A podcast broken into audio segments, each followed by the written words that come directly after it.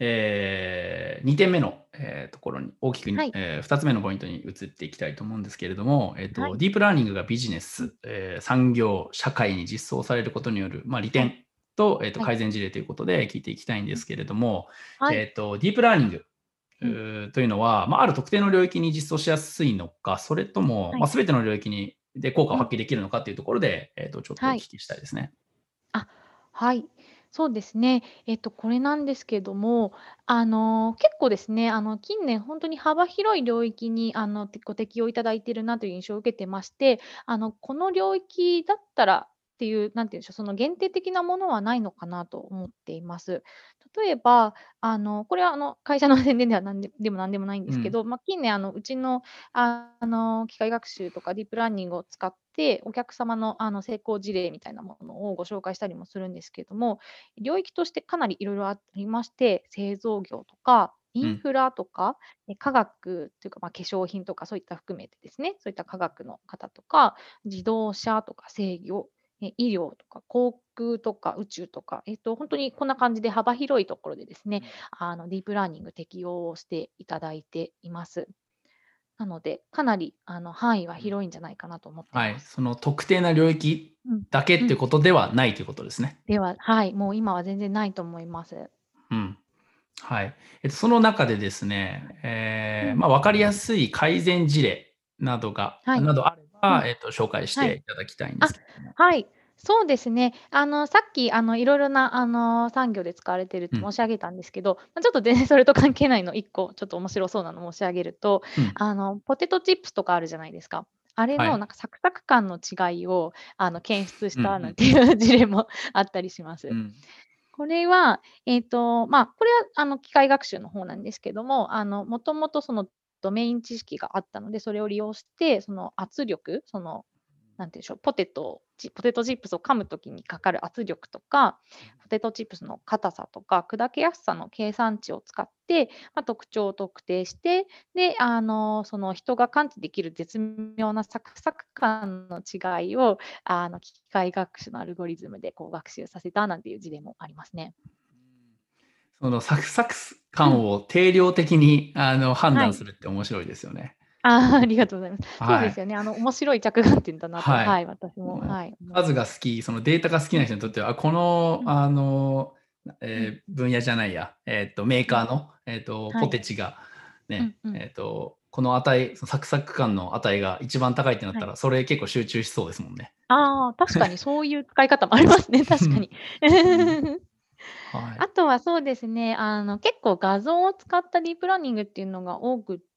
うん。あの、製造業とか、さっき航空とかいろいろなところで申し上げたんですけど、結構異常を検知するっていう分野で使っていただいているのが多いかなと思います。うん、例えば製造業だといろいろな部品を使われると、あの工場ではいろいろな部品使われる不良品検知というところですよね。そうですね。まさしく。はい、そうですね。あとはインフラでも、その、まあ、地面とかの画像をドローンとかで上から撮って、あの、どこにこう損傷があるかっていうのを見たり、航空も本当にそういうところですね、そのロケットとかの部品をあのカメラをカメラの画像を使ってあの検知するみたいなところが多いかなと思います。はい。えっ、ー、と、まあ、ディープラーニングに関して、うん、えっ、ー、と、まあ、画像認識であったり、はい、音声認識というところでもかなり使われていると思うんですけれども、はい、えっ、ー、と、ね、まあ、産業に、まあ、焦点を当てたときに、うん。はい、例えば、ままだまだ人の手が、えっ、と、重要なというか、人の手がかなり、えー、入ってしまっている産業。うん、はい。例を挙げると、例えば食品業界なんて、あの、うんうん、まだまだ人の手がかかってると思うんですけど、まあ、はい、そういったところに、えーと、ディープラーニング、えー、ディープラーニングの技術を実装したといったような、うんうん、まあ、事例というか、そういうのってご存知ですか？食品、そうですね。あのー食品のその、なんていうか、その工場とかに来る前の段階のもうちょっと農業に近いところになってきてしまうかなと思うんですけど、そうん。の、あの、ま、例えばトトマトとか、あの、ナスとか植える時にその苗がこういろいろあると思うんですけど、ま、その苗の発育状態をこうディープラーニングでこう、なんでしょう、検知したり、あの、それに応じたその水とか栄養の与え方っていうのを学習させたなんていう例は聞いたことがありますね。うん。はい。あとはですね、えっ、と、あれ、えっ、ー、と、何でしたっけ、えー、今のは食品だったと思うんですけど、はい、あとは家事ですよね。その人間が行う、はい、はい、えっ、ー、と、うん、まあ、特にお子さんがいたりだとか、えーと、かなり家事に時間をかけなければいけないという人にとってもかなりあの、はい、大事だと思うんですよね、その家事をどうする、家事に割く時間というのは。はい、そのお片付けロボットであるとか、はいはい。はい、そういったところでも、えーと、かなりディープラーニング実装すれば、えーと、改善できるんじゃないっていうふうに、えーとまあ、焦点を当てている分野なんですけど、うんうん、その点に関して何か、はい、ご紹介できる事例とか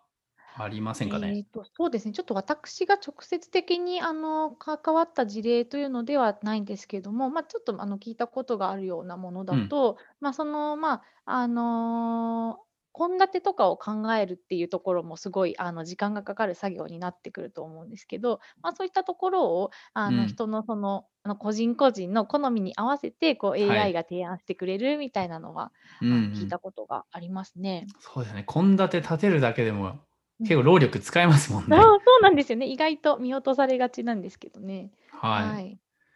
そういったところで、えっ、ー、と、まあ、いろんな領域で、えー、まあ、やはりディープラーニング、というのが適用できるということですね。で、まだまだあの人の手が、えーと、入ってしまっているところっていうのは、もうかなりあのチャンスが大きいっていうところですね。うん、本当にそうだと思います。はい。はい。なんか、はい。うん、はい。えっ、ー、と、はい、ありがとうございます。で、はい、えっ、ー、と、またお聞きしたい点がありまして、えっ、ー、と、まあ、実務でですね、まあ、クライアントさんと、うん、クライアントさんと働く上で、まあ、ディープラーニングの実装時に頻繁に直面する問題えー、といったのがあれば、えっ、ー、と、はい、何か、えー、お聞きしたいんですけれども、ね、何かありますか、はい。えーまあ、やっぱり頻繁に直面する問題というと、あのーそうですね、あのデータサイエンスとかをやってらっしゃる方、まそのアルゴリズムを考えてらっしゃる方っていうのが、あのまやっぱりこうワークフロー全体をカバーしようとすると、すごいいろいろな知識が必要になってきてしまうじゃないですか。なので、あのそのアルゴリズム屋さんがその実装をする時の、なんていうんでしょう、バックグラウンドがないのでどうしたらいいかっていうご相談はやっぱりよく受けますね。はい。あと、そもそもその最後に実装するっていうところの、まあ、イメージが湧かないとか、そこまであの検討していなかったとかっていうのもよくお伺いするかなと思います。うん、そこまで検討していなかったというのは、はい。あ、そうですね。本当にアルゴリズムを考えるところだけにこう焦点が当たっていて、まあ、その後の工程のこと、まあ、例えば製品化するのであれば、はい。あのまあ、例えば組み込み機器とかに入れるのであれば、それ相応のあのやり方が必要ですし、うん。あのはい、ウェブアプリにするんであれば、まあまあ、それもそれで、またそれ相応のああの知識が必要になってくると思うんですけども、その最終形態のイメージを、まあ、最初からは湧いてないというか、まあ、結構研究分野で、はい、取り組まれている方もいらっしゃるので、はい、最終的に、うん、どういう形になるかっていうところをイメージがあんまり、なんて言うんでしょう。うん、はい、はい、うん、そういうの、うん、考えないで、はい、済んでしまった。はい、今のちょっとお話を聞いて思ったのがですね、えーと、はい、まあ、クライアントさんがいて、その依頼する側と依頼される側が、はい、えーと、いると思うんですけれども、やっぱり依頼する側の方も、はい、あ最低限の AI リテラシーであったりとか、うん、まあ、マシンラーニング、ディープラーニングの知識っていうのがないと、えっ、ー、と、うん、えーと、お願いしているその、ディープラーニングの技術をここに実装して改善したいですっていうところ実現に持っていくのって結構厳しいのかなというか、かなり難しくなってしまうのかなって個人的に思いましたね。はい。はい。そうですね。はい。まあ、世の中には、まあ、それを、なんていうんでしょう、達成するためのソリューションもいろいろありますし、うん。あの、まあ、会社さんによっては上手に分業されている方も、まあ、もちろんいらっしゃるんですけど、うん。はい。まあ、そういった点で、えっはい。と、まあ、まあ、日本全体として、その AI のリテラシーっていう、えーと、上げるべき、まあ、上げなきゃいけないよねっていうところは、はい。まあ、明確だなと思いますし、うんうん、そそそれそのリテラシーが上がれば、えっと、はい、まあ、問題を解決する側というのもかなり仕事が、えしやすくなる、ないしはあの実装がかなり進む、はい、ディープラーニングの実装がかなり進むんじゃないかなというふうに、はい。えっと思いましたね。そうですね、はい。うん、本当に、はい、おっしゃる通りで、まあ、あとそうですね、その知識もそうですし、あの、まあ、上手にツールを使ってもらうっていうところもそうですかね、うん。そのツールを使うための知識みたいなところも、はい、はい。そうかなとあとはツー。ルをそもそも知ってもらうっていうのも大切ですよね。こああ、ういうそこもそうですね、はい。うこういうん。ツール、あの、存在してますっていううんの。もかなり重要かな。はい。それを知あ、ってもらうっていうのもはい。かなり重要かなと思いましたね。うん、はい、あ、ほんとにおっしゃる通りで、うまさにそれがん。私の私の仕事でもああ、るんですけれども、ええええ、はい、うん。はい、わかりました。ありがとうございます。そして、がとうござい。はい、うん。最後にですね、はい。えっと、田口さんからそのリスはい。ナーさんに、えっと、伝えたいことなどあれば、はい。え、お願いはい。します。あ、はい、ありがとうございます。えっと、私、今日このような機会を、あの、いただいて、あの、ディープラーニングですとか、機械学習ですとか、あの、AI のことをすごい知っている立場のような形でお話をさせてはいただいてたんですけれども、あの、私自身がこういった AI を、あの、自分で勉強し始めたのが、ま、3年前。で、現職に就いたのも2年ちょっと前で、あの、ほんとに、あの、キャリアとしてはそんなに、あの、なんて言うんでしょう、長い方ではないかもしれないんですね。ただ、やっぱりお仕事を通じていく中で、あの、こういった AI の技術の面白さっていうのはほんとに色々と感じてまして、色々なお客様の案件も見てきて、で、やっぱりこういった、あの、ディープラーニングを導入していただくことで、ほんと解決できる内容ってほんとにたくさんあるんだなっていうのを目の当たりにしてきたんですね。で、さっきも申し上げたんですけど、私の、ま、仕事としては、ま、その、あの、アプリケーションエンジニアとして、あの、まま、へへうちの、あの、会社もそういった、あの、機械学習系のツールをたくさん持ってますので、まあ、それを、あの、ご紹介するっていうのがお仕事でもあるんですけれども、まあ、そういった、あの、仕事云々を、あの、取り除いても、ぜひぜひですね、色々な方に、あの、こういった、こう、ディープラーニングとか、あの、機械学習とか、あの、ほんとに最初、あの、お遊びでもいいんで、あの、ぜひ、あの、やってみてもらったらほんとに楽しい、なんて言うんでしょう、あの、楽しいことがたくさんあるかなと思いますし、あの、そこそこからもうちょっと一歩先、あの、踏み出していただくと、本当に、あの、皆さんの実際の、あの、生活とかお仕事とかで解決できる課題ってほんとにたくさん、え、あると思います。なので、あの、今日これ聞いてみていただいた方で、あの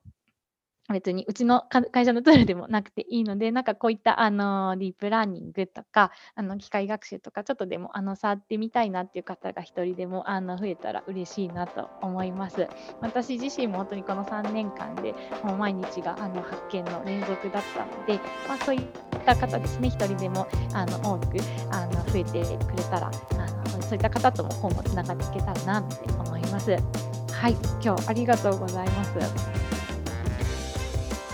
最後までお付き合いいただきありがとうございました。ご意見感想はコメント欄へ、もしくは Twitter でハッシュタグシードルボイスを添えてツイートしてください。次回のエピソードもお楽しみに。